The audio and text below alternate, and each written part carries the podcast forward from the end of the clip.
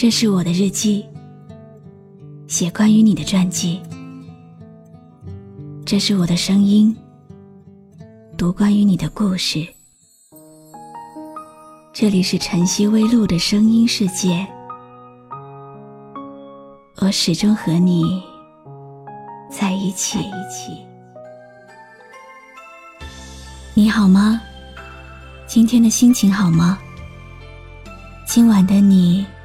是否和我一样，依然守候在网络的星空呢？欢迎继续锁定微信公众号“露露 FM 五二零”，我是露露。晚上十点，我在晨曦微露和你说晚安。爱上一个人，完全是不知不觉的，但是这种不知不觉的爱。往往延续的更深、更远。今天要给你讲一个感天动地、泣血动人的爱情故事。这个故事来自我之前录过的一本书《从此醉》，作者是木耳。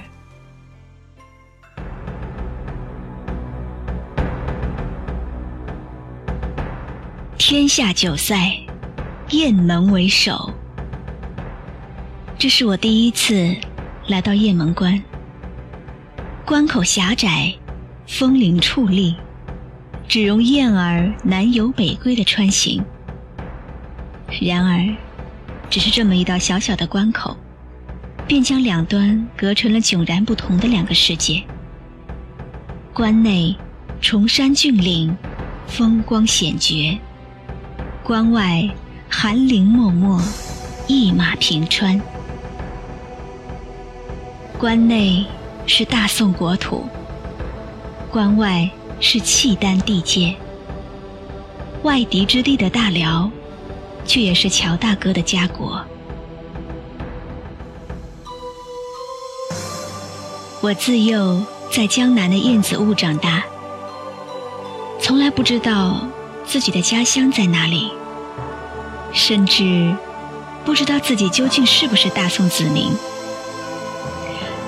我也从来没有想过要去追溯，因为我觉得这些都不重要。每个人的身世既然无可选择，便也无可厚非。比如公子，他拥有汉人所赞赏的一切儒雅，却是鲜卑后裔。既是英雄，又何须追问出处？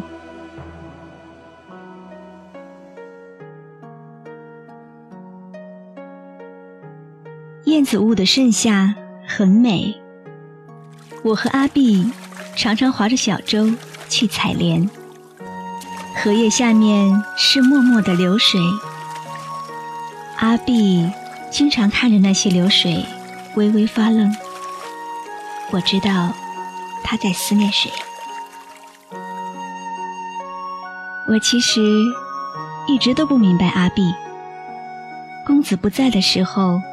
燕子屋里就只有我们，但他每天都会去整理公子的房间，每天都会去打扫无人舞剑的练舞厅，还把那些刀剑擦拭得明亮如镜。时间还没有到初秋，他就已经为公子做好了过冬的衣衫。我知道，他想念公子。但这样的想念，我始终不能体会。只有我，一直是快乐的。虽然我有着精绝的易容术，但始终瞒不过阿碧的眼睛。只有一次，我扮成公子站在他的面前，阿碧却没有认出我来。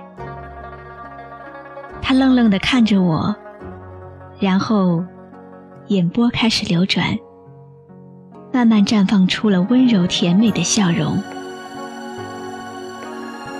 后来我们分离的日子里，我还会经常想起那一刻阿碧的深情。只有当一个女子全心全意爱着的时候，才会这般真情流露。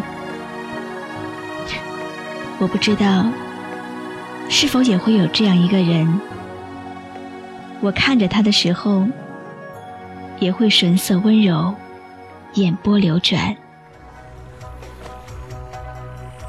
乔大哥与公子是这样不同，即使他们是齐名于江湖的男子，他浓眉大眼，武夷粗衫，不似公子的举止温文。却自有顶天立地的昂然气概，但是没人相信他。即使是在杏子林的丐帮大会上，他不惜以自己的鲜血来减免属下的反叛之罪，也依然敌不过那关于身世别有用心的流言。他的衣衫已经被鲜血渗透。但神色依旧坦然无惧，即使他并不能在这谣言里全身而退，一举一动却始终磊落无私。即使曾被那些属下诋毁误解，他依然会在关键时刻不计前嫌地出手相助。而那些心怀疑虑的人们，即使对他的救命之恩敏感于心，却依旧不能释怀于。他真相不明的身世，这世上再没有任何一种污蔑，能比这身世的谣言更加狠毒。我不是汉人，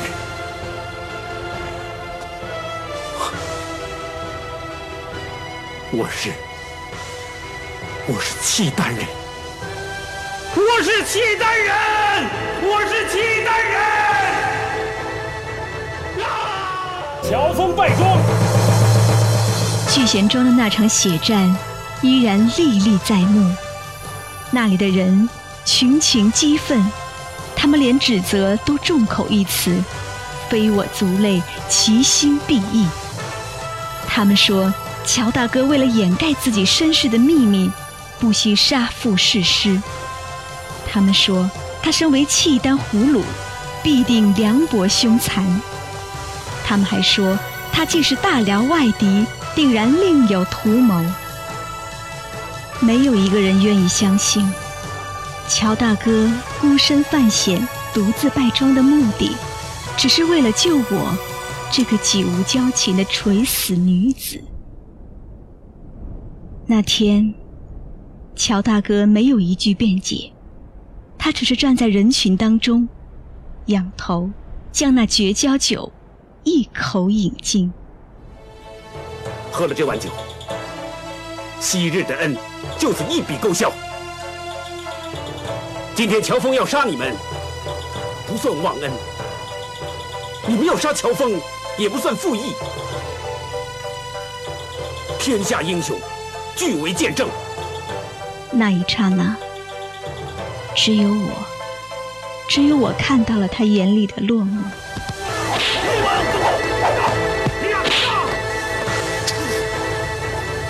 契丹野种，你今天别想活着扫出聚贤庄！就算死，我也会自行了断。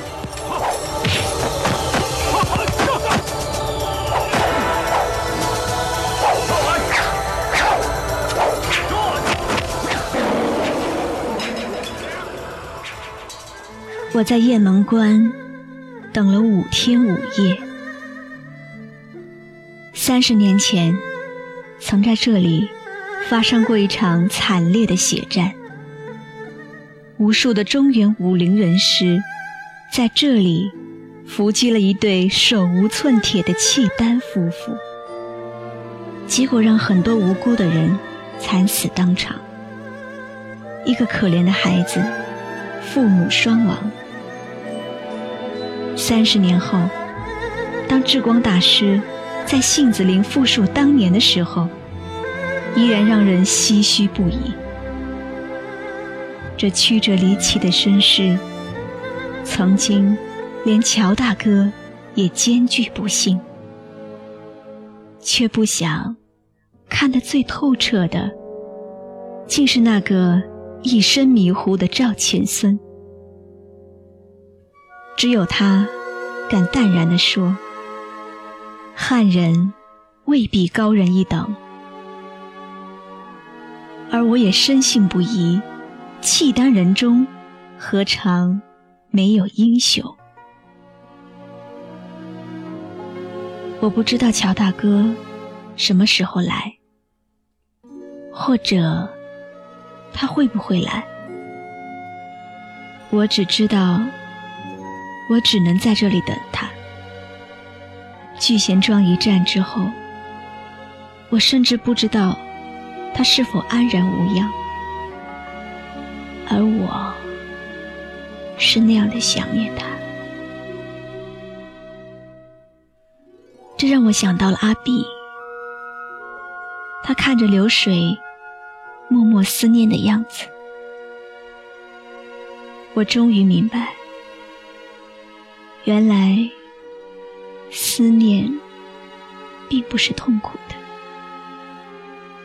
因为心中凝聚深情，可以让任何一个柔弱的女子变得坚强，并且可以跨越一切的阻碍和偏见，只为等待他的出现。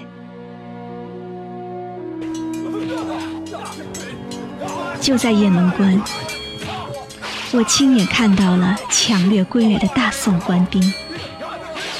他们不仅抢掠了契丹牧民的牛羊，还残杀了无数老弱妇孺，甚至连一个小小的婴孩都不肯放过。场景越是血腥，他们笑得越是放肆。我曾经深恨举兵亲宋的契丹人，因为他们每攻破一个城池。必定烧杀抢掠，无恶不作。大宋的百姓在兵祸战端里生活的苦不堪言。直到此刻，我才忽然了解，其实宋兵和辽兵根本没有分别。不是所有的契丹人都是凶恶残暴的。也不是所有的大宋人都敦厚善良，世上根本就没有绝对的是与非、黑与白，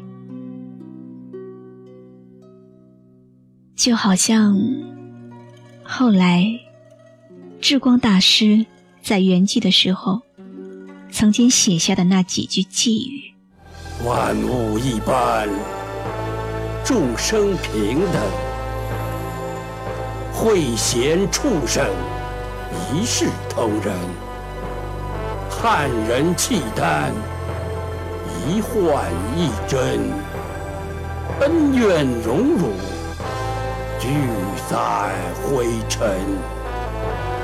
乔大哥对于身世的心结终于得以解开，从此以后。他不再以契丹为耻，也不再以大宋为荣，并且可以平静坦然地恢复原本的姓氏。大辽萧氏注定要离开中原，远赴塞外。无论他要去哪里，我都甘愿一生跟随。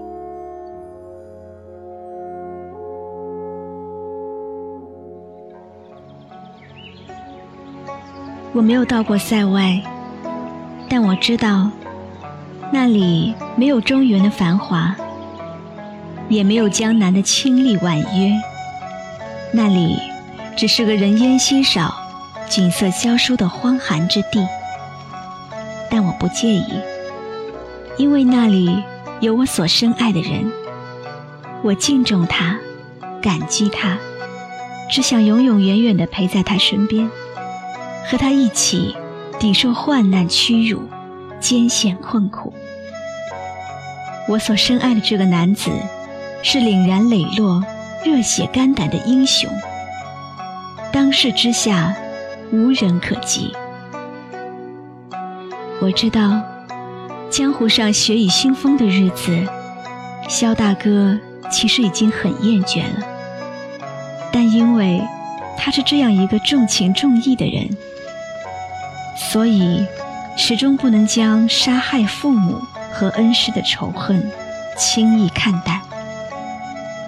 智光大师的那几句空明智慧的寄语，虽然解得开他的身世之欲。却始终解不了他的仇恨之苦。想要逍遥自在、无忧无虑，便要彻底走出这江湖，看淡仇恨，忘却前尘，才可以重新开始全新的生活。我是如此的憧憬那即将来临的生活。我们定居关外。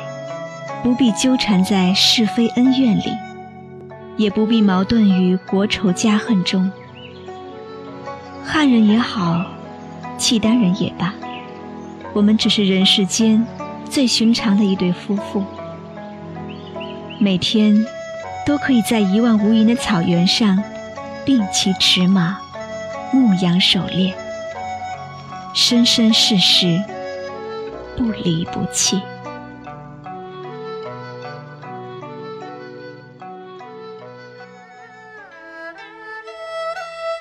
在小镜湖的竹屋里，我见到了娘。她站在翠色如茵的竹林里，着一袭淡绿水靠，双眸闪烁如星，唇角含笑似虎。她是一个眉目如画、柔情似水的女子。就是这个女子，她抛弃了我。他从来不知道我在哪里，过怎样的生活。这么多年来，他也没有去找寻过被他遗弃的女儿，却甘愿消耗一生，守在同一个地方，苦苦等待一个连名分都不能给他的男人。我就站在他的面前。他却不能认出我来。或许，在他的记忆里，关于我的一切，也只是与他深爱的男人有关。为了这个男人，他可以割舍一切，甚至以骨肉分离作为代价。他对自己都无能为力，哪还有闲暇顾及其他？她站在她深爱的男人身边，连眼神都眷恋不离。即使这个男人总是离开她，但只要他回到她身边，她就可以忘记过去所有的屈辱和孤独，一次又一次的原谅他。她看着深爱的男人，神色温柔。眼波流转，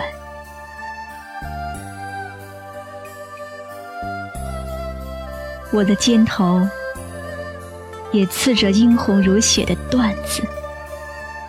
我看着阿紫与爹娘团聚相认，即使他再任性胡闹，他们也不忍对他有半分苛责。他们紧紧抱着阿紫的时候，也同时。深重歉然地想起了我，我就伏在窗边，听他们说起那些往事，听他们说，对我思念越深，内疚也越深，还听他们说，哪怕拼尽一生之力，也要找我回来，一家团聚。始终是至亲的人，即使心里有着再深的责怨，也可以慢慢被消融。只是他们不知道，深深惦念的女儿就近在咫尺，却已经不能和他们相认。我一直以为，我最终都能跳脱于这世俗的桎梏之外。每个人的身世，既然无从选择，就根本无需介怀。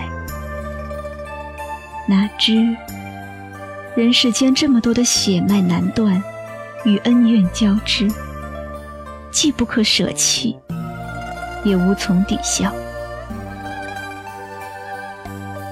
人们都说，冥冥中自有天意，我从来都不信，还以为那些巧合都不过是偶然为之。每个人的命运都可以自己掌握，每个人的生活都可以自己选择。什么命中注定，天意如此。都不过是世人懦弱逃避的借口。然而，肖大哥仇人的名字是我自己套问出来的，却又要等到相见之时，才知道他就是我的生身父亲。所谓的阴差阳错，就是。你以为一切即将圆满的时候，事实却偏偏不得成全。